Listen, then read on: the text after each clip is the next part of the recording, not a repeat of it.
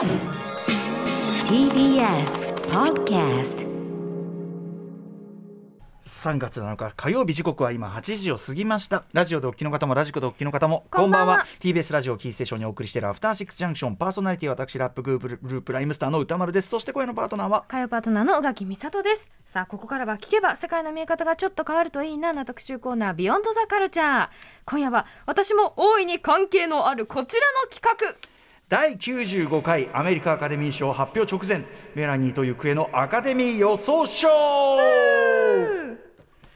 はい、えー、今夜は日本時間で来週の月曜日3月13日に授賞式が行われワウワウの生中継。これ我々も常にもうねあの見逃せないと毎年見ておりますがワウワウの生中継では我らが宇垣美里さんが司会を務める第95回アカデミー賞の直前予想スペシャルをお送りいたします。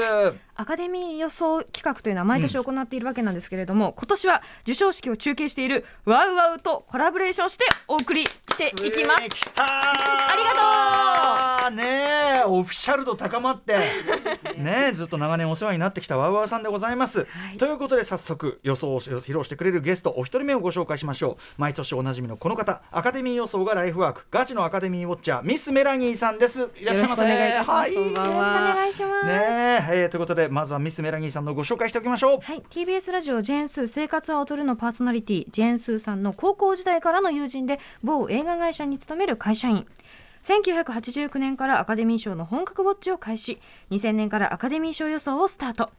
2020, 2020年1月には自身のメソッドなどをまとめた著書「なぜオスカーは面白いのか」受賞予想で100倍楽しむアカデミー賞が正解者から発売されています。はいということでメラニーさん、まあ、ウィークエンドシャッフル時代から、えー、第89回からやってるんです、はい、最初はねジェーン・スーさんの付き添い付きでとかも 懐かしいですよね。ね、今やね、はい、本当に。もう私の番組本当に欠かせないもう知恵袋でございます。はい、えー、ということで、えー、今年の7月25日もあのノミネート発表直後にもねご,、はい、ご出演いただきました、はい、えー、今夜もよろしくお願いします。よろしくお願いいたします、さあそして。はい今年はもう一人ゲストがいらっしゃいます。メラニーさんのアカデミー予想仲間のオスカーの行方さんです。よろしくお願いします。よろしくお願いします。さあ。はいオスカーの行方さんはツイッターや映画情報サイトオスカーの行方にて最新のボックスオフィス情報などを発信しているガチのボックスオフィスウォッチャーでもあります、うん、ちなみにメラニーさんと同じく普段は映画関連の仕事をされているということです。はいオスカーの行方さん、えー、この番組は昨年9月20日火曜日映画の全米興行収入通称ボックスオフィス特集にご出演いただきました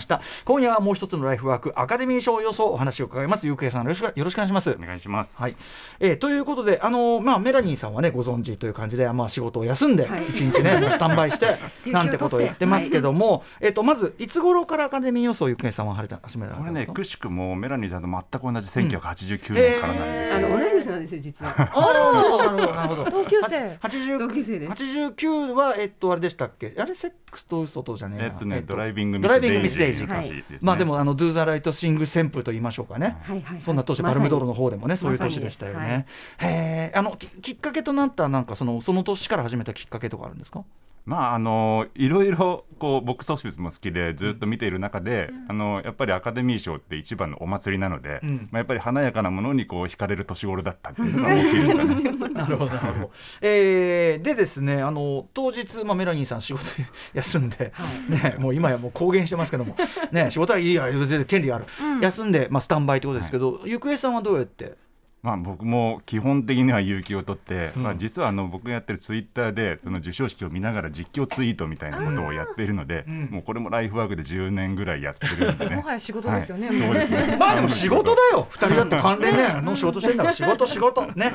はい。ということで、えー、今夜はお二人に第95回アメリカアカデミー賞現時点の予想を伺っていくのですがその前にいくつか質問があります、はい、えー、ちょっとねコロナ禍もいろいろ挟みましたんで、はいはい、あとちょっといろいろなんかね形が変わったり、うん、今年の授賞式どのような形で行われるんでしょうかかメラニーさん。はい、はい、えっ、ー、と今年の、えー、第95回になりますね。アカデミー賞の授賞式はえっ、ー、と現地時間の3月12日、日本では13日の朝になりますけれども、うん、ロサンゼルスのドルビーシアターで、えー、行われます。はい、で、えっ、と今年も司会をあの立てることになりまして、司会はコメディ俳優のジミー・キメル。うんで、えっと、この人は89回と90回2回今までにやってるので3度目になります。うんで、えっとまあ、対象作品はいつものように、えー、2022年に1年間に公開された映画ということで、まあ、以前の形に戻ったような状況ですね。はいえー、あとねあの昨年非常に不評だったあ,、のポイント、はいまあ、はい。改改善というか元に戻った。そうですね。あの去年本当にひどかったのが4部門だったかな、あの授賞式が始まる前に発表しちゃって、技術技術部門みたいうなね。そですそうです、はい。であの途中に挟み込んでいくみたいな放送のあひどい、れは失礼本当に失礼なあのひどいことをやってたんですけど、多分あんまりにもひどくってあのあまりにも不評で、ん。あのブーイングだったんで今年は元に戻すようです。であの授賞式の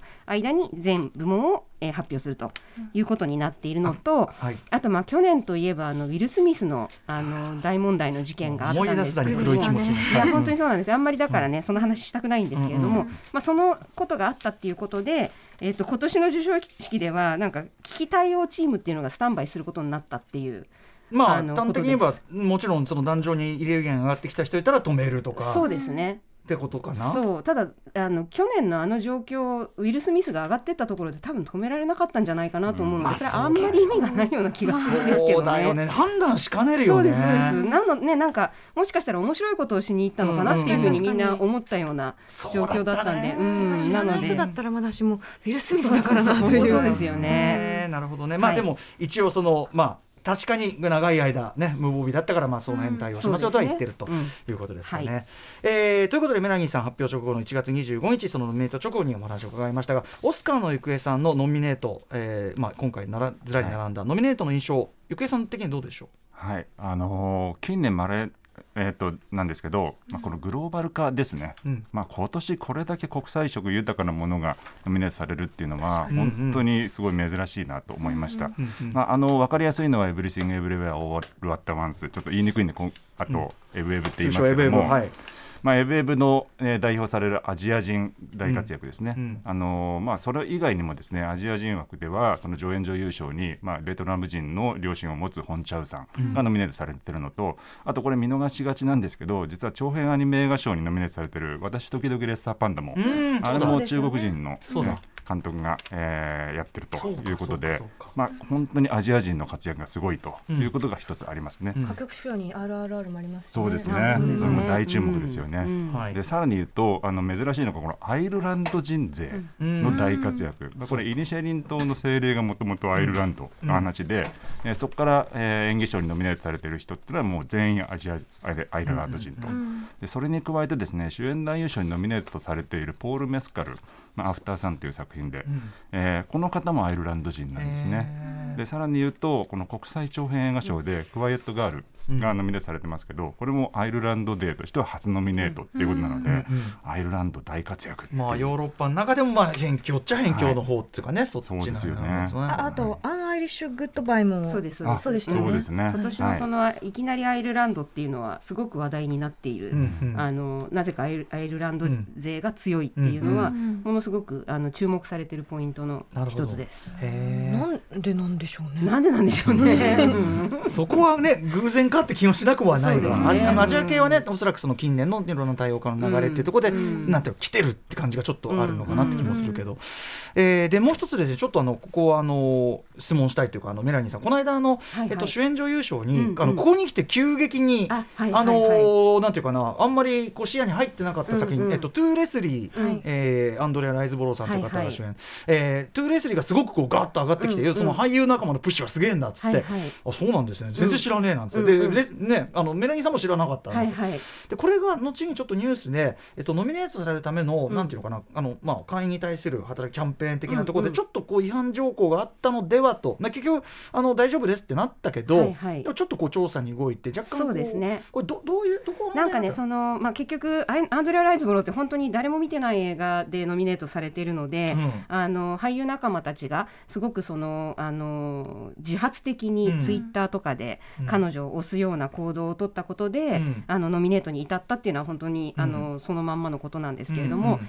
あのその中で、うん。えっとアカデミー賞ってそのロビー活動とかをやるにあたって、うん。いくつかやっちゃいけないことっていうのが、あのええいくつかっていうか結構あるんですね。明文化されているので、ではい。例えばなんかあのスクリーナー DVD を送るときには、うん。あの For Your Consideration という言葉以外にメッセージ書いちゃいけないとかあとなんかメールは送ってもいいんだけど電話をかけてロビー活動をしちゃいけないとか、へー。なんかすごい細かくいろんな規定があるんですよ。でその中にあの広告をまあ打つときに、ん。そこにそのライバルの名前とか誰か特定の名前とかっていうのを、うん。えー、と書いちゃいけないっていうのがあるんですけれども、うん。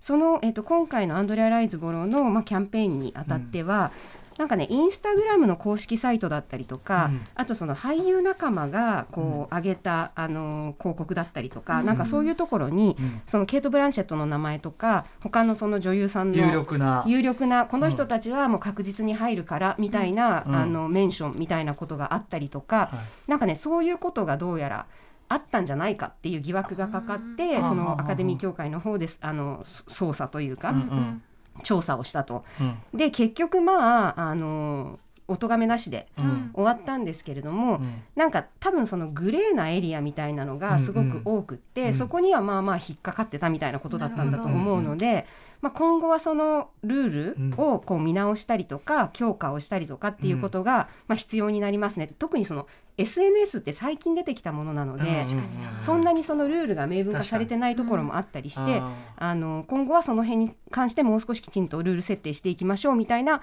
あのことが言われていたっていうのは確かです。だからまたなんかいろいろルールができるんじゃないですか、来年に向けて。ね、これしかもアカデミー賞という言っちゃえばその業界そのなんていうかな業界仲間賞ゆえのうんうん。難しさっていうか、うんうん。言っちゃえば業界仲間だからそこが仲間が応援しだしたら、うんうん。だから結構ググレーっちゃグレーっていうか。そうなんです。だし仲間が応援するなんて昔からあったことなので、うんうんうんうん別にその珍しい今に始まったことでもない、うんうんただそのメディアが新しくなったことによって、これをしちゃいけないこれをしてはいいっていうのがこうあの決まってない部分だったりとか、うんちょっと分かりにくい部分だったりとかっていうのが、まあ、結構出てきちゃったっていうことなのかなと。うん他の賞のねバランスで他の賞では全く引っかかってないのに、うん。そこだけ急に来るとやっぱりえー？ってなっちゃうよねやっぱね。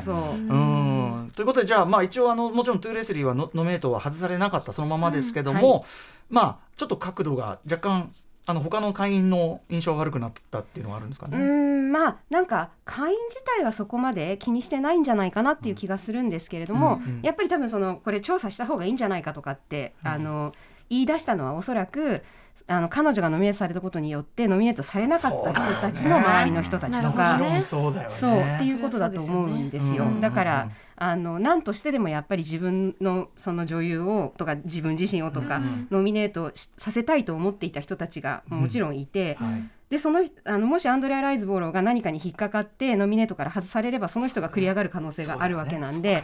多分その動機はそこだったといや思います、ね。なかな。か熾烈だな。なるほどうんうん。うんうんそりゃそうだろうけどなんだい。や でもなんかそのどこが引っかかったのかなってちょよく分からなかったんで、うん。はいはい。面白かったですね。やっぱあの対抗馬の名前出したのかってなるとってことだね。そうですね。はいえーそしてさらにオスカーの行方さんにちょっと質問です、はい。えー映画の興行収入ボックオフィスこの間も特集いただきましたが、あのどんだけ儲かった映画なのかっていうのはあのーオカデミー賞の結果にも影響するもんなんでしょうか？結構するんですよね。はい、今年すごい珍しい記録があって、まあ、あの「アバター・ウェイブ・オブ・ウォーター」とあとうん「トップガン・マーヴェリック」揃ってノミネートされましたけど、実はその年間の興行収入で1位と2位だった作品が揃って作品賞にノミネートされるのって、あの40年ぶりらしいんですよ。へー。はい。40そうですね。年前あんまり売れてるやつをなんか注目しないというか取り上げないイメージが勝手にありました、はい、で実はこれも年々変わってきていて、例えば、あのーこれオスカーの余計調べなんですけど、はい。10年ごとに、えー、とその年の作品賞を取った作品のえー興行、収入、えーこれを平均値出してみたらですね、うんうん。1990年代は1億9000万ドル。だから結構なヒット作品が多かったってことなんですよ。それが直近の2010年代になると6000万ドルぐらいまで下がっちゃうということなので、まあ、やっぱりどっちかっていうとこうヒットするような作品よりも、うん。こうクオリティフィルムの方にはいアカデミー賞自体が移行しているっていうことですね。でちなみにこの2020年代まだ2年間だけですけど、これ平均値が185万ドル。なんで、もうめちゃくちゃ低い。桁2 つぐらい下がっちゃってるんですよね。えー、なんなんだノマドランドドランドとコーダ、ダ、まあ、コーダは劇場公開されてないのでゼロま、なので、まあ、コロナだったっていうのがね、そうか結構大きな確かにね比べるのはあれかもしでもれない。ですけど90年代は1億ドル超えってすごいですね逆にね。すごいんですよ、まあ、やっぱりもう見るからにすごい大ヒット作っていうのがよくタイタニッ受賞してたそうですね。そうなんですタイタニックがまあかなり稼いでますよね。なるほどね、うん。面白。い。なんでとにかくあのえっと興行収入がいいとアカデミー賞では不利な傾向は見られるっってことですね言っちゃえばもうね。本当に近年はそうですね。むしろ不利、もう別にいいでしょ？うん。稼いでるそうですしみたいな。ね、うん、もうやっかみみたいなのもあると思いますね。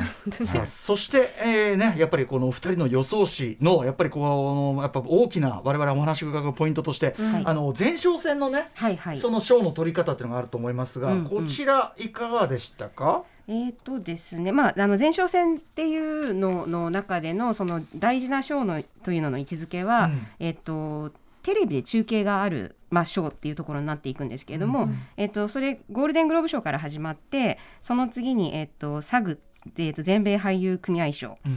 あとそれからバフタ英国アカデミー賞、あとクリティックス・チョイスっていう、あのー放送映画批評家協会賞うん。っていうのがあるんですね。それプラス、まあ、あの PGA、DGA っていうプロデューサーズギルドとディレクターズギルド、うん。このあたりの結果っていうのがすごくあの大きく、うん。まあ、もちろんそれぞれでその関わってくる、うん。えっとカテゴリーも違うんですけれども、うん。うん。あの少なくともその作品賞っていうことを考えた時には、この辺の賞は全部うん。あの重要な賞になってきます。これ前哨戦たちのですね、はい。その結果、うんあの順当に来る場合とね、で順当に来すぎるともうねお二人つまんないともう,、もうね決まってるんですよ。なんだって。あのわかんねえ。よちょっとこれっちでこっち取ってんのにこっちでこれ取っててわかんなくなったみたいな、今年どっちなんですか、まあ、今年は残念ながらあの順当に取りまくっている感じの作品が一本あって。そそこ。本当に残念そうだそうですね。かけようがないじゃないかと。そう。そこをどう外すかっていうのが今あの多うん分私たちが考えている一番のポイントで、調子外してそう結局その予想して。もう作品賞とか監督賞とか、まあ、ちょっとこの後に出てきますけれども、その辺はもう本当に圧倒的な強さになってくるんですけとある作れども品がね、はい。じゃあそのとある作品が何部門で受賞するかっていうところが一番大きなポイントになってくるんですね。で最近の傾向として昔はよくスイープって言って、10部門とかあのなんかメンハーとかタイタニックとかいっぱいノミネートされたやつがいっぱい取ってくる。そう、ん。あのもう全部取っちゃいましたみたいなことがあったんですけれども、最近ほとんどないんですよ。確かにそのいっぱいノミネートされてるけど取ったのはこれみたいな。そう。で、本当にあの4部門とか5部門とかっていうのが特に作品賞を取る作品に関してなんですけれども、蓋を開けてみたら作品賞を取った作品があの全部で4部門しか取ってないとか3部門しか取ってないっていうことの方が、うん。ここ10年間ぐらいでは全然圧倒的に多いんですね。うん。多分一番多くて6部門とかそのぐらいですよねそんなもんきっと。でしょうね、うん。うん。なので今回のそのものすごく強い作品っていうのがあで結局ねそれロ例えばララランドが作品賞を取ってたらそうではなかったんですけれども、ララランドをねそのいっぱい取らなかったじゃないですか。うん。前からも順調に来てた。そう、ん。で去年とかもその最多受賞したのが去年かな？デューンとかなんですね。でデューンは取ってないじゃないですか、うん。だからなんかこう5部門6部門とか取る作品が作品賞を取らないってことの方が多いので、じゃあ今回の作品は何部門取るだろうっていうところをなるこほど。うまずは軸にというだからだか。から順当には来てるけど、うん。近年は意外と外れる可能性あるよってことじゃない？そうですそうです。うん。ただうんここまであのその前哨戦で強い作品も今までにそんなにそれこそララランド以来なかったんそうでなんだ。そうなんですよ。だからそのまあ辺がとある作まあ。品ね後ほどこれが出ます話何なのかという わかんだろ？わかんだろ、あれだよ。うんうんなるほどわかりました、はい。ということで前提となるお話はここまでにしてお知らせの後お二人の主要6部門の予想の例とその理由を伺っていきたいと思う宇垣さんも楽しみ。我が軍心強い、After Six Junction. 時刻は8時20分。この時間は特集コーナービヨンドザカルチャーをお送りしています。はい、えー今夜は日本時間で来週の月曜日3月13日に授賞式授賞式が行われワウワウで、えーそのね中継が行われ、はい。えーそして宇垣さんが司会をするという第95回アカデミー賞の結果予想スペシャルをお送りします予想を披露してくれるのはアカデミー予想がライフワークのお二人ミスメラニーさんとオスカーの行方さんです。引き続きよろしくお願いします。よろしくお願いいたします。さあここからは主要6部門の予想とその理由を伺っていきますがちなみにお二人昨年の成績はどうなっているでしょうか？メラニーさん私は23部門中15部門でしたね。うん。これは例年のメラニーさんに比べると低いんですか、まあまあ普通ですね。普通か。うん。うん。ちょっと良くないぐらいですかね。近年はそのあの改めて言っておきます。とメラニーさんは一応ね最初に出た頃は、あの日本で見られる作品も少なかったから、はいはい。当時はそのこのタイミングだと。そうですね。あの作品を見ないで、うん。その事前の前哨戦の結果とかのみで、データからのみはい。判断すると、ゆえに、まあ当たったりとかみたいな話を面白いって言ったのが 最近見れちゃうからそうなんですよ。さ話してるとどどんどんブレている好みがねやっぱり。私はこれが好きみたいな。そういう話だっけ？みたいな。そうなんですよね。ねまあいいこといいこと。あっちまあね映画好きなんだ。しょうがない。気持ちが乗っちゃう。えー一方ゆくえさんは？えー、僕は23部門中22部門すごくない？ほぼ。すごい。え何外したんですか？むしろえーね短編アニメ賞とかですね、はい。まあ、でも去年は本当に当てに行ったんで、うん。あかまあ、か当て。に行ってまあ当たるということが分かったんで今年はもうちょっと穴狙いとかね、うん。なるほど。遊んでみようと思いますけど。ちょっと大きなあー影をすごいその気持ちわかります。メラニーさんもねあのこっちが取るのは分かってるけどこっちにかけたいのね。面白いな。さあということで主要6部門です。お二人の予想を伺っていきたいと思います。まず助演女優賞から参りましょノミネートはブラックパンサーワカンダフォーエバーからアンジェラ・バセットザ・ホエールからホン・チャウイニシェリン島の精霊からケリー・コンドンエブリシング・エブリウェア・オール・アット・ワンスからジェイミー・リー・カーティスとステファニー・スーの5人ですうさあということで、えーお二人に伺っていきます助演女優賞まずメラニーさんの予想は？はい。これすごく迷ってるんですけどまだ。えー今日の段階ではケリー・コンドンにします。うん、イニシェリンと、はい、はいすごく良かったですよね。はい。はい。そしてゆくえさん。はい、えー、エブエブのジェイミー・リー・カーティスおお、はいということでございます。じゃあまずはそれぞれ理由を伺っていきたいと思います。まずメラニーさん、イニシェリンとケリー・コンドン、あの妹役ですよね。はいうん。一番やっぱり大きいのはあのーバフタを取ったんですねあのケリーコンイギリスの？はいイギリスアカデミー賞、でイギリスアカデミー賞のそのあの投票会員っていうのはえっと本当のアカ本当のって言ったらいいか。アメリカアメリカアカデミー賞のえっと投票あの会員とかなり被っている数が多いんですね。うんうんうんでその被ってる数はえっとサグって呼ばれる、えー俳優組合の賞あの、うん。数よりも多いんですね。なのでかなりやっぱりあのなんていうかえっ、とし信頼度に足りるというか、うん。例えばあの最近だとえっ、とザ・ファーザーのアンソニー・ホプキンスだったりとか、えっ、とオリビア・コールマンあの女王陛下のお気に入りの、はい。とかってその英国アカデミー賞あたりからうんうん。こうちょっと潮目が変わってきたみたいなところがあったりして、でやっぱりそこのそのヨヨーロッパ人ヨーロッパ勢というかバフタ勢みたいなのっていうのはちょっと無視できないところがあるなっていうのが、まあ一番大きな理由なんですけれども、うん。あとは、えっと、ジェイミー・リー・カーティスがすごく強いとは思うんですけれども、ほうほうほうあのエブリシング・エブリアからは2人ノミネートされているので、まあ、票が割れる可能性ですよね。そこが結構大きいかなっていうふうに思っての、現時点ではケリー・コンドン。なるほど。はいまああのねあのちなみに今日は現時点での予想賞なので、お二人あの直前にまた変えていく可能性大ということで、そうですねはい、えー、メラニーさんありがとうございます。はい一方オスカーの行方さん、えー、予想は、えー、ジェイミーリーカーティスでした。はいはい。えーエブリシングエブリアオールアットワンス、エブエブはい。メラニーさんおっしゃる通り、まあ、票割れはあると思います、で僕なんならステファニー・シューも取る可能性十分あると思っていて、そう思ってました、うん。うん。ね、作品の中ではねもう主役級の存在感でしたもんね。む。すえすみません。娘さん娘役です。はいはい。はい。まあ、なので直前になったらもしかしたら ステファニー・シューに変える可能性もあります。つまりはい。助演女優賞は比較的こ割とこうあ助演女優賞はね正直読めない。本当にね誰が取るか全く分かんないですね今の段階では。つまり前哨戦でアンジェラ・バセットもなんか取りましたよね。アンジェラ・バセットもね、あのかなり取ってて、うんうん。あのえっと、ゴールデングローブも取ってますし、うんうんえっと、クリティックス・チョイスも取りましたよね。取ってますね。なので、あの強いんですよ。ちょっとただ作品が弱いんですよ。あーあーそれ以外で入ってないですものね。そうあのさあの作品賞に少なくとも入ってないあので、あそっか。まあワカンダフォーエバーのある意味一番迫力がある部分でしたからね。あそこで そうみたいですね。アンジェラバセットそうみたいながアンジェラバセットが激切りしてあそりゃそうだってなったの。それはそう。しか言わなかったへえはいはい。衣装賞とかですね入ってるの、そうですね。うんまあでも上演女優賞。まあでもやっぱりエブエブがここではすまあ皆さんさっきから言ってるめっちゃ強いっていうのはエブリシングエブリアオールアットワンスです。はい、はい。そうです。はい。えー、2つも入っていますが割れるのかどうかといったですね、はい。ありがとうございます。続いていきましょう。続いては助演男優賞です。ノミネートはイニシェリン島の精霊からブレンダン・グリーソンとバリー・キヨガンこれはバリー・コーガンのことですね。そしてその道の向こうにからブライアン・タイリー・ヘンリーフェイブルマンズからジャド・ハーシュエブリシング・エブリウェア・オール・アット・ワンスからキー・ホイ・クワンの5人ですキーホイもうクワン。このここでキーホイクワンってだけで泣い泣いちゃう、うん。でもねあのブライアン・ダリー・ヘンリーも良かったってね宇垣さんもおっしゃってた、素晴らしかったです、さてさて、えー、まあでもほらよしあしを通ってない。これいやそうなんですよ。予想だから違うこれは違うのよ。しあしだ、うん、さて、えー、メラニーさん助演男優賞予想はどなたでしょうか？はいキーホイクワンです。おほそしてオスカーの行方さんは？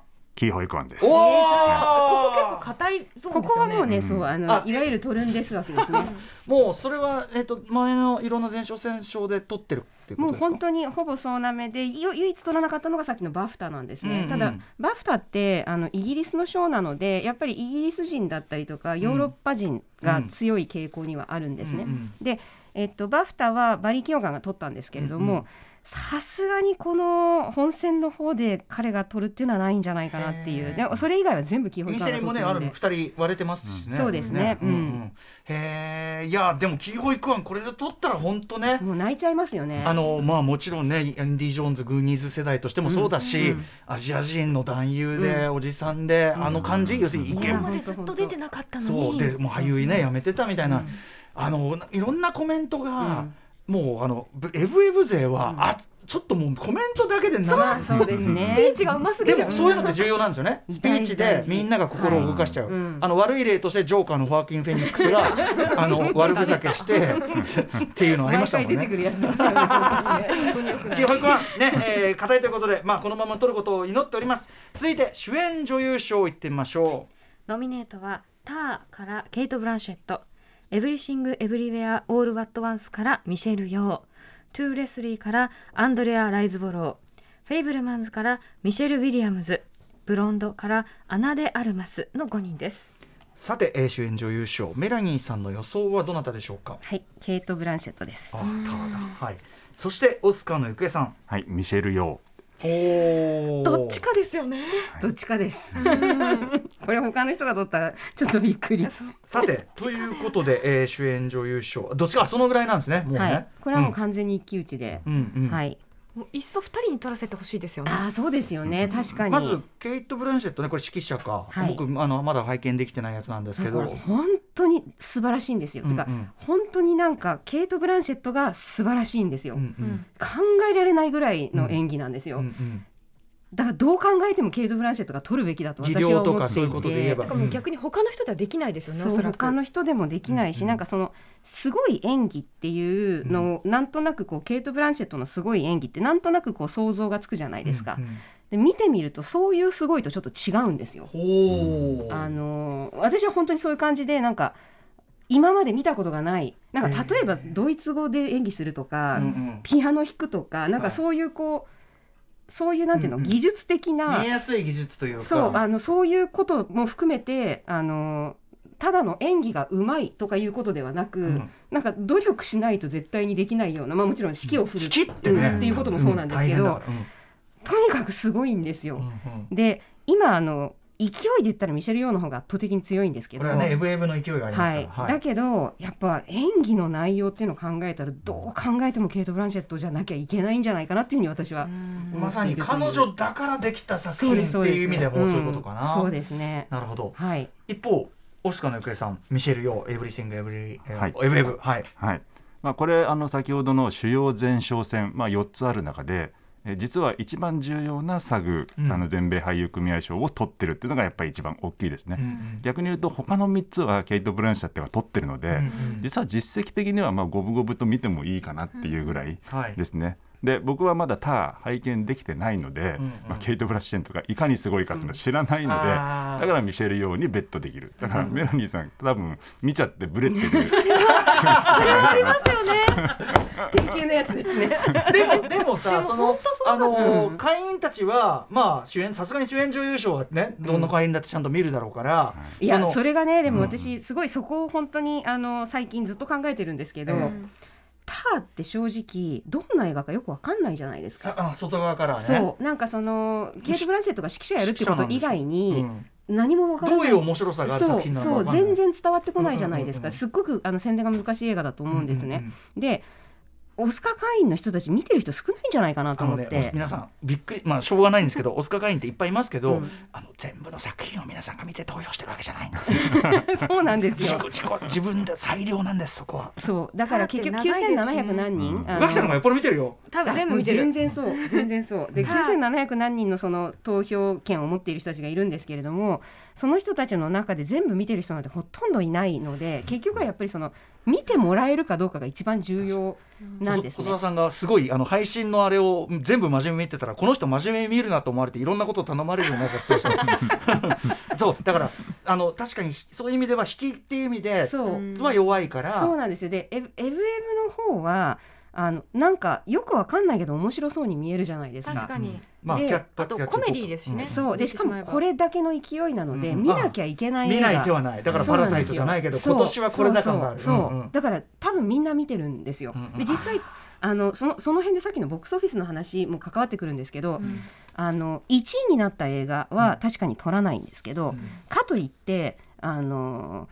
いいい一えっ、と100えっと、100ミリオン 100ミリオンじゃない1ミリオンぐらいしか稼い要ですないような、まあアート映画本当のアー本当のアートト映画映画誰も見てないような映画もまた撮らなくて、うん。でこの「エブリシング・エブリワー」に関してはボックスオフィスでもそれなりに60ミリオンぐらいですか？70ぐらい、70ぐらいか、なえっと7000万ドル7000万ぐらいいってるっていう成功すごく成功してる映画なんですねだからその時点でもう劇場公開してる時点でもううんこの感じで7000そうなんですよ。よもう見見てる人がたくさんいる映画なんですよ、うんなのでやっぱ見てもらわなきゃ絶対に投票はしてもらえないのでそういう意味では絶対に「ター」よりも「エブリシング・エブリウェア」の方が有利なんですよねな。るほどね、はいただだから見ちゃったらこれはってなるかもしれないから、そうなんです。アカデミー会員の誠意が。そうですそうです。ここで。問われる感じパですよね。ーって多分他では取らないじゃないですか。そういう意識が働くことってないんですか？他では取らないからあー他の部門せめでっていうことそうそうこれで上げなきゃみたいな。バランス感覚。うん。そうそう。うん意外とないんですよね。あそうなんだんアイリッシュマンあれだけノミネートされて一個も取らずに帰ったとか。結構そのたくさんノミネートされてうん一つも取らずに帰るなんか 2, 2年ぐらい前だと3作品ぐらいあったんですよね。なんかそういうの結構結構オスカーって非常なんですよ。ななるほど、このダニエル・デイ・ルースが本気出してる時は上げなきゃいけないとかそういうのあるじゃないですか。なんかそれに値する感じでしょ？だって。それに値する感じですけど、うんうんそうですね。ねでもケイト・ブランシェットって本当はもう8回ぐらいノミネートされてるし、うんうんあのかなりもうこうメリル・ストリープに近い尊敬意を、うん。あの持たれてる女優だとは思うので、まあ本当皆さんどういうふうに判断するかっていうところ。そういう人だから、うん。いずれ全然また取る機会いくらでもあるでしょそうそうそそう。うでもエブエブ旋風は今年だから。あそれは絶対あります。ミシェル・ヨール多分もう二度と取るねチャンスがないんじゃないかっていうふうに言われている。そんなこともないまあわかんないけどわかんないけど。わかんないけど。わかんないけど。ででもそのケイト・ブランシェットが今後もノミネートされる確率からすればね。そうですそうです、うんうんだからメリル・ストリープが一番たくさん19回かなんかノミネートされた人なんだけれども、あの3回しか取ってなくって、私は一番今まであの取れなかった回数が多い女優なのよって言ってるのと同じように、あの意外とやっぱりその毎年ノミネートされるような人だと、うんうん。あの今年こ取んなくてもいいでしょって思われる ことはあるかもしれないですよね。でも面白いね。ここはちょっとその一騎打ち感が面白いところそうですね。これは完全に一騎打ちだと思います、うん。本当に。はい、えー、ということでケイト・ブランシェットかミシェル・ヨーカ見ものでございます。作品としても対照的だしね、うん続いて主演男優賞いってみましょノミネートはエルビスからオースティン・バトラーイニシェリン島の精霊からコリン・ファレルザ・ホエールからブレンダン・フレイザーアフター・サンからポール・メスカル生きる・リビングからビル・ナイの5人です。うねえあの宇垣さんはもうずっとあのオフの時間もザ・ホエールのブレンダン・ブレイザーだ絶賛されてました思い出すだけで涙が出てくる、さて。まあでもあの良し悪しの話はしてませんから、はい。えー、メラニーさんの予想はどなたでしょうか？はいブレンダン・フレイザーです。おそしてオスカーの行方さん、オースティン・バトラーです。おおエルビスだ。はい。さあということでそれぞれ理由伺っていきます。まずメラニーさんザ・ホエールのブレンダン・ブレイザーフレイザー。ブレンダン・フレイザーはもうあのー映画公開す映画公開って映画えっ、とお披露目されたの去年のベネチアなんですけれども、うんそこで出てくる前からつまり、あの撮影しているぐらいの時点から、このブレンダン・フレイザーはオスカーにノミネートされるってずっと言われてたんですよ。で、まあ、蓋を開けてみたら本当にすごい演技でで、うん。彼もやっぱりしばらくこう、あのーちょっと消えてた感じのところからのカムバッだクで。しこういう演技的なことが評価されるようなタイプの俳優じゃなかったでしょ ハムナプトラですからね。ハムナプトラとかだから。さ、はいはい。見てたけど、うんそうそう。そうなんですよ。であのーあの最近のその勢い的なところで言っても、えー、とやっぱりサグを取ったりとかっていうことがあって、あのー正直ねここもオースティン・バトラーとの一騎打ちだと思うんですけれども、あのこれね最初三つどもえだったんですよ。コリン・ファレルとの。おーインシェリンとそう、ん。でだけどあのイニシェリン島のねこの失速感がすごくって。そう。今はもう多分コリン・ファレルはなかなか難しいんじゃないかなっていうところにあそうなんだ。それははやっぱりその前哨戦であんまり実は取れなかったっていう感い、じですか？そうですね、あのお思ったほど全然取れてなくて。これも単純に潮目の話？そうですそうです、ううん。んで一番大きかったのはねあのバフタで、うん本当だったらもっとたくさん取らなきゃいけないのに、イギリスでね。イギリス映画のあのベストっていうのとあと助演の2人かな、うん。しか取れなくて本当だったら脚本だったりとかいろんなものを取んなきゃいけないんですよ、うんうんうん。そこで。であそこでこう評価されなかったらちょっとやっぱり難しいよねっていう感じの今あの勢いになっている助演ロバ部門あれば絶対ね取ったらねロバロバ部門。でも ですね。うん。今期ロバ多いからね。そうなので今はもう本当にブレンダン・フレイザーかオースティン・バトラーかっていうところになっている中で、え難しいですけどねこれね。どっち？難しい。ーうん。そのオうん。ースティン・バトラー選ばれたゆくえさん。まあ、僕もねブレンダン・フレイザーすごく良くて、本当はあの二重丸に押したいぐらいなんですよね。うんうんで実はあの助演男優賞を取るであろうと言われてるキー・ホイ・クワンとうん。ブレンダン・フレイザーって共演経験があるんですよ。西の番ですね。僕も見てないんですが92年の「原始のマン」っていうそのコあメディで。あれで実は共演してるんで、まあ、この2人が揃って受賞すると何かまたドラマがあって面白いなと思って全然アカデミー賞とかそういう映画じゃないから。全然ポーリー・ショアの映画ですから。MTV の映画ですから、なんですけど、まあ、オースティン・バトラー選んでるのは、まあ、もちろんその主要、えー、4、えー前哨戦のまあ2つを取ってるっていうことと、あとはこの実在の人物を演じてる強さですそうなんですよ。ね。ああれ圧倒的に強いんですよ、それは。はい。まあ、過去10年で実はもう5人がその実在の人物を演じて受賞しているということで、まあ、一番近しいのがね「あのボヘミアン・ラプソディ」のラミ・マレックなんですけど、まあ、逆に言うとラミ・マレックとあまりにも被るので、今回はいいだろうみたいな、そういう流れもあるかな、まあそのぐらいの、まあ、マイナスポイントで、まあ、他は本当にもう演技に対する、あの評価とか、あとはもう将来性ですよね。かなりスター性のある俳優なので、まあ、その将来応援するという意味も込めて、彼への得票が集まるんじゃないかなっていうふうには思ってます。確かに他なんか地味っちゃ地味ですもんねそのね、あのコリン・ファレルじゃなければブレンダー・フレイザーはもともとまあスタもともと明るいスターだったから知ってるけど、うんうんうん。まあねアフターさんとか僕はまあわかんない、うん。あれポール・メスカもね見ましたけど誰も知らないしまあでも割とポール・メスカルもですねすごいここの人もすごいスター候補なんですよ。実はあの今度リドリー・スコットが監督する「グラディエーター」の続編はいはい。ねにもう主演することが決まってるんですよね、へー。あ僕それは。やばいね、ん。へーまあでもまあ強いのはエルビスか、えーザ・ホエールね、ブレンダー・フレイザこれーエルビスという作品をどう見るかっていうのもすごく大きいですよね。そうね、うん。そこは他の部門にも関わってくるんで。うんうんうんうん。はい。ということで主演男優賞。ここも一騎打ち感という感じなんですかねじゃあね。続いて監督賞いってみましょう。ノミネートはフェイブルマンズのスティーブン・スピルバーグ。エブリシング・エブリウェア・オール・アット・ワンスのダニエル・クワンとダニエル・シャイナート。ターのトッド・フィールドイニシェリン島の精霊のマーティン・マクドナー。逆転のトライアングルのリューベン・オストルンドの5人です。はい、えー、ということで監督賞メラニーさんの予想はどなたでしょう、はい、ダニエルズです。うん、エブエブですね。エブエブね。はい。ダニエルズ。そして、えー、おじくえさんは？はい同じくダニエルズ。やはり。おーじゃあこれはつまりと硬いですよね。取る取るやつ？硬いですね。多分硬いと思いますね。ううんん。もう DGA も取ったし、なんか他もみんな取ってるしみたいな。ああの監督協会賞もそうですね。取ってるし。でなんかうん。最初の頃は結構スティーブン・スピルバーグが取るんじゃないかっていう、まあなんか下馬評というか、ええ。だったんですけれども、もう最近のここのあのここのところのその前哨戦になってきて、うん。あの本当に。エブエブの方に勢いがいっていて、ダニエルズが取ってるっていう状況を見ると、もうちょっとここは他が取るの難しいですよね。えー、そんぐらいだ、うんと思います。えー、面白い。えー、じゃあもうこれはね一番あのお二人的にはつまんないところ。決まっちゃってるっていう。次って感じです。エブエブでございました、はい。さあということで作品数も多いんで続いてがね結構ドスンとくると思います。最後はもちろん作品賞です。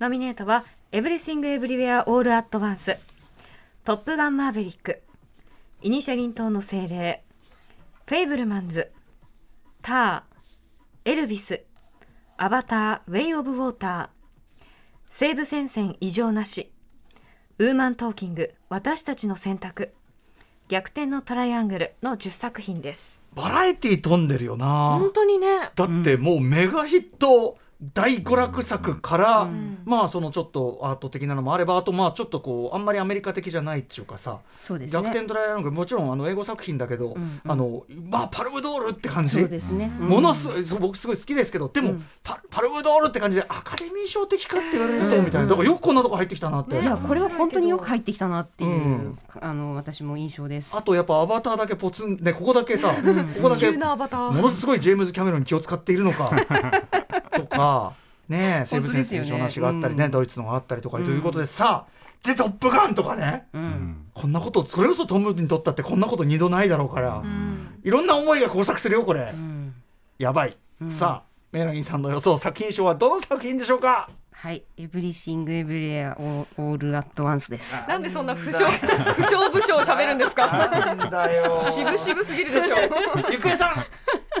トップガンマーベリック。おおなるほど。これは面白くなってまいりました。この2つが決まった時におおってなる2つな気がしますよね。あのね宇垣さんとどれが取ったらん上がんないかって話してて、はいはいはいはいそう。でやっぱ、うん。トップガン」とか「ウェブ」とかは、うん。おおって感じあるけど、うんまあ、正直どれどれどれとは言わないけど、うん。正直こういや作品としてはいいと思うけど、なんとかあああああーはー。はーはーなるほど。人も選ぶしねみたいなやつがあったりとそうそうそうそうかな感じなんでなるほどなるほどす失礼な話だよ。さあということで まずは、えーっとただね多分ねこれはね作品の失礼なく予想手としてはい。ちゃんと残念な声を出していた、はい。えーメラニーさんエブエブ。はいそうですね、もうなんか止まらないんですよ勢いが、うん。だからあの本来だったら私全然その好きな映画っていうのはあ私この中で一番好きな面白かったのはターなんですけど。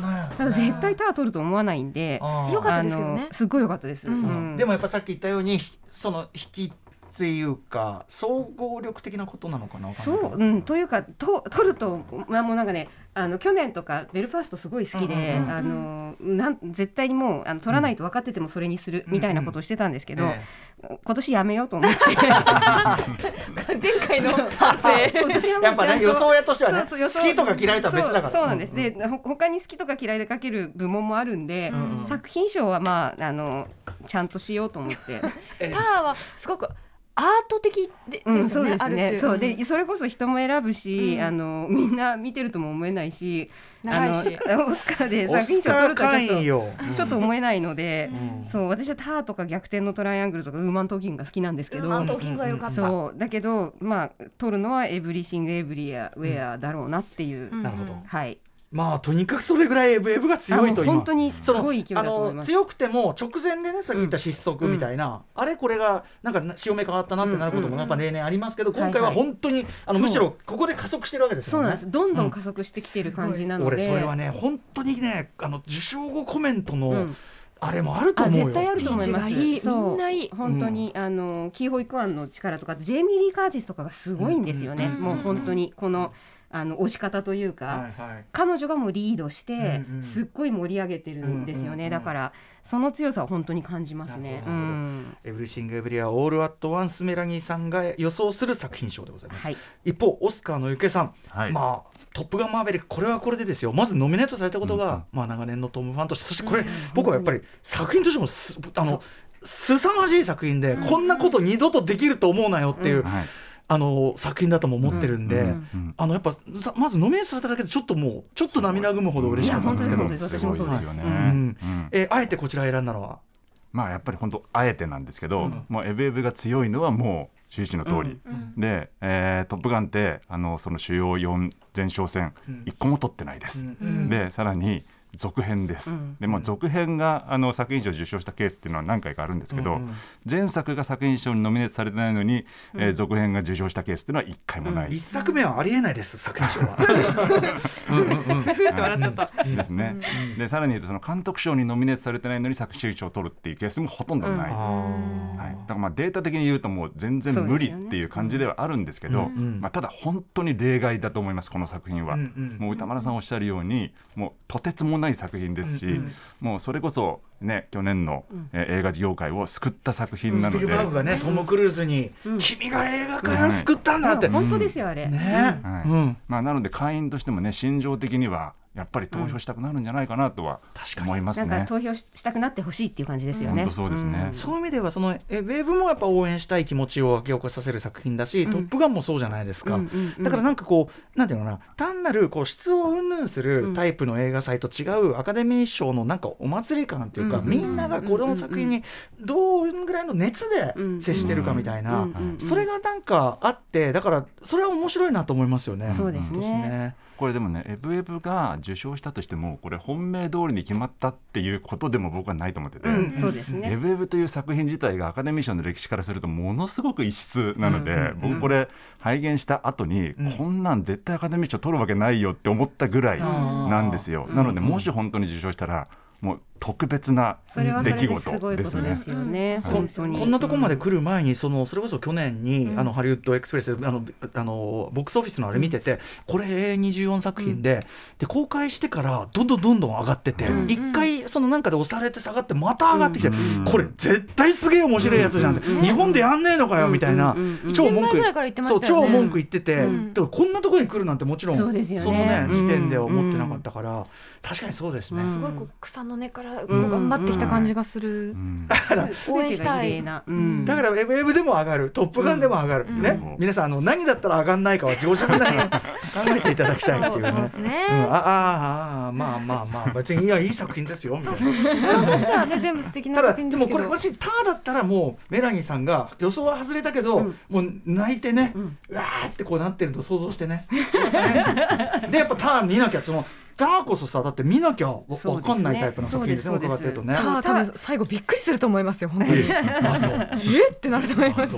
楽しみにしております、さあということで作品賞それぞれの予想を改めて言いますとメラニーさんは「エブリシング・エブリエア・オール・アット・ワンス」そして、えー、ゆくえさんは「トップガン・マーベリック」選んでいただきました。まあこれも後に変わるやもしれません。現時点でのお二人の予想でございます、ねということで、えー本日予想賞ここまでどうですかね宇垣さんこのあの司会もされて。一番ね、は一番見てらっしゃいまえす全然全然全然ですけど、でもなんとなくやっぱお二人となんとなく思うところが似てたので、うんうんうん。まあやっぱそう3年見てるとこうなってくるみたいな自分の成長を感じました。ここだろうなって思うところお二人のどちらかが推してる感じがしたので。ちなみに宇垣さんは気も、あでもあんまりこういうこと司会として言うべきじゃねえのか。ダメか、いやいやうん。気持ちとして、うん気持ちとして推してるのとかってあります？作品賞ですか、はい、作品賞では私はエブエブです。あやっぱそうなんだね。ね、なんかやっぱその世代であるっていうのもありますし、やっぱなんかこれを見てすごく勇気づけられる人が絶対いるって見ててうんうん。感じる、はい。でそういう作品を推したいっていう気持ちがある、もちろんそのものとしてすごく面白いっていうのもありますし、うん。なんだろう。そう一人のアジア人としてすごく嬉しい気持ちにもなりました。さそのアメリカエンタメ界における、まあ、いもちろんあのインドとかもそうですけど、アジア人の、ね、進出、まあ、だからエベブその当たり前じゃないって言ったけど、それこそ89年からウォッチされてる人からすれば考えられないことが起きてますもんね。本当です本当にね。うん。音楽業界もそうだけど、ん。だからそう考えるとねもうその歴史もちょっと今お釣り返してもらってる段階だからみたいなね、そういうのもあるかもしれないしね、保育園なんかもいくらお釣りもらったっていいよそんなのね。さあということで今夜はここまでとさせていただきましょう。ミス・メラニーさんとオスカーの行方さんは授賞式当日来週月曜日13日の特集コーナーにもご出演いただき予想の答え合わせ授賞式の感想などもお話伺おうと思います。皆さん楽しみにしてください。そして何よりやっぱ当日のね授賞式が。はい。いやー面白くなってまいりました。楽しみ。楽しみです楽しみもう。ねあるある。あるの歌曲賞の。う本当にそう楽しみでそう。あの私大事なこと言っておく。あの改めて言っておく。あのアカデミー賞はさっき言ったようにその本当に映画のお祭りでもあるから、あのもちろん結果がどうこうもあるけど、途中のショーとか、アメリカンエンタメ界が本当にもう水を凝らした、ねトップのエンタメショーでもあるから、そことしてまずワクワクですもんそうね。ですね。楽しみです。いやだからナットゥダンスすんのかね。いや、するでしょう。しますよねね絶対もう会場立ち上がってみんなすごいと思いますでよ。もう最後の一人になるまで。さあということで、えー、アワウの授賞式に関してお知らせしておきましょうね。うんはい、ここでワウワウからのお知らせです。ノミネートの数だけドラマがある。ワウワウでは第95回アカデミー賞授賞式を生中継、生配信いたします。今年もアメリカ・ロサンゼルスのドルビーシアターより同時生通訳でお届け。授賞式の臨場感をそのままライブでお楽しみいただけます。番組案内役はジョン・カビラさんと私宇垣美里、そしてスペシャルゲストにセクシーゾーンの中島健人さん、レッドカーペットレポーターは映画ライターの小西未来さんが担当。そしてスタジオゲストには映画評論家の町山智博さんに加えて映画監督の大友圭司さんをお迎えします世界が注目する映画の祭典をぜひワウワウでお楽しみください。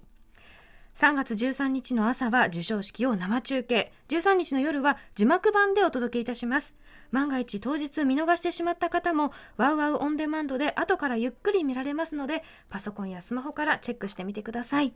以上ワウワウからのお知らせでした。はいということで、まあ、グラミーといいワウワウさん本当にお世話になっておりますということなんですけども、まあ何より宇垣さんの活躍ももちろんマジでさい。この後他のねこの部門はどうですかってお二人に全部聞こうと思ってますよろしくお願いします。本当に細かい部分も見れるだけで本当に偉い。アカデミー会員だってそこまでやってる人いないから マジで。本当にすごいですよね。あの宇垣さんの活躍も楽しみにしております。ますえーなおミスメラギンさんとオスカーのゆくえさん最終的な予想はどちらに発表されるんですか？はい、えー私は当日の朝ツイッターに発表します。朝ですね。はい。その始まる前、はい。えーゆくえさん。そうですね。お僕もツイッターで発表します。で実況もしていくんですもんね。はい、はいツイッターで。まあお二人ともね。